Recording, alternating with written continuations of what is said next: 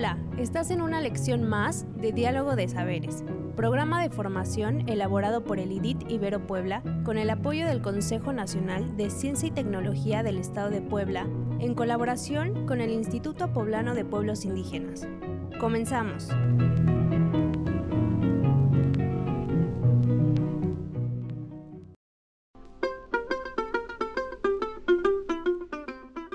El tema que hoy nos ocupa está relacionado con la conservación de especies y su importancia, el cuidado animal.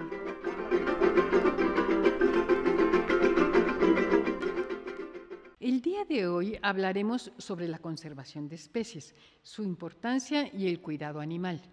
La industrialización y las actividades humanas han cambiado drásticamente el ambiente. Dentro de sus impactos está la modificación de ecosistemas naturales y su diversidad. Al destruir el hogar de los seres vivos, estos se quedan sin tener a dónde ir y son orillados a la muerte. El perder extensiones de selva, perdemos parte de la variedad de seres vivos que viven en esta, incluyendo las plantas y los animales. En el mundo existen muchas especies de seres vivos diferentes. A esto le llamamos diversidad o biodiversidad. A mayor diversidad, mayor riqueza de la naturaleza. Sin embargo, todos los días se extinguen especies en el mundo a causa de la actividad humana. Las actividades humanas que más impactan la diversidad son la deforestación y los incendios forestales, la cacería furtiva, el crecimiento de las ciudades, el cambio de uso de suelo para ganadería y la extracción de materiales. Cuando los afectamos, dañamos, destruimos o atacamos su diversidad, impactamos directamente su capacidad de darnos servicios, como climas más frescos, captación de agua y retención del suelo. Cada especie tiene su rol en el ecosistema y si quitamos a una, afectamos al resto. Hay especies que tienen un mayor impacto que otras. Por ejemplo, las abejas, que son polinizadoras y de ellas depende la reproducción de muchas plantas. Sin embargo, todas las especies son importantes. Otro ejemplo puede ser los grandes felinos, como el jaguar. Los jaguares son predadores de la selva y gracias a ellos se mantienen bajas las poblaciones de roedores, que podrían llegar a ser una peste y portar enfermedades. Chiapas cuenta con el Parque Nacional Cañón de Sumidero, las áreas de protección de flora y fauna en cascadas de agua azul, por ejemplo, el Parque Nacional Lagunas de Montebello y la Reserva de la Biosfera Montes Azules, entre otras áreas de conservación en nuestro país. Recuerda, cuidar la diversidad es cuidar la vida. Hasta la próxima.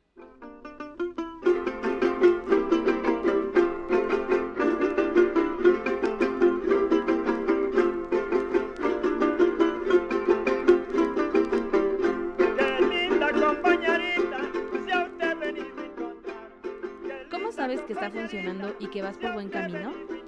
al apoyar a la protección de ecosistemas contra la explotación y la cacería furtiva.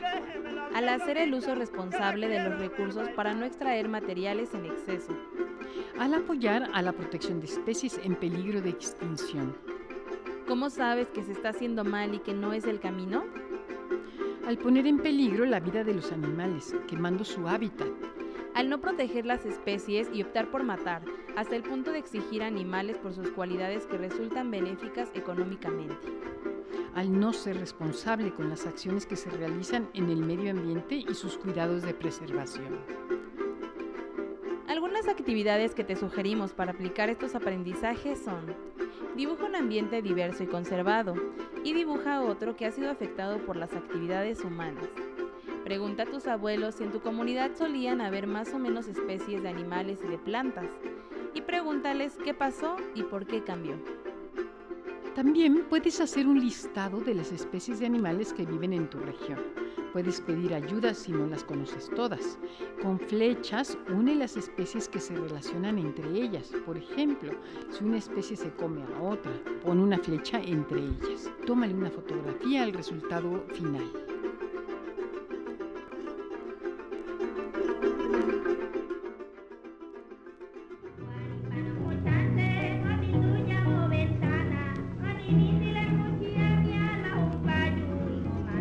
Esta fue una lección más de los educadores del programa de formación Diálogo de Saberes. Te invitamos a seguir este diálogo horizontal entre los pueblos indígenas de nuestro país y el mundo entero.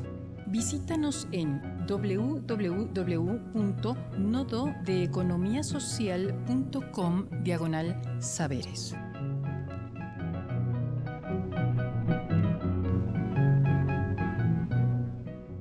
No perecerá el rostro, el corazón, el linaje, la raíz antigua. Viviré cada segundo de mi vida. Viviré un siglo. Viviré muchos siglos. Natalio Hernández.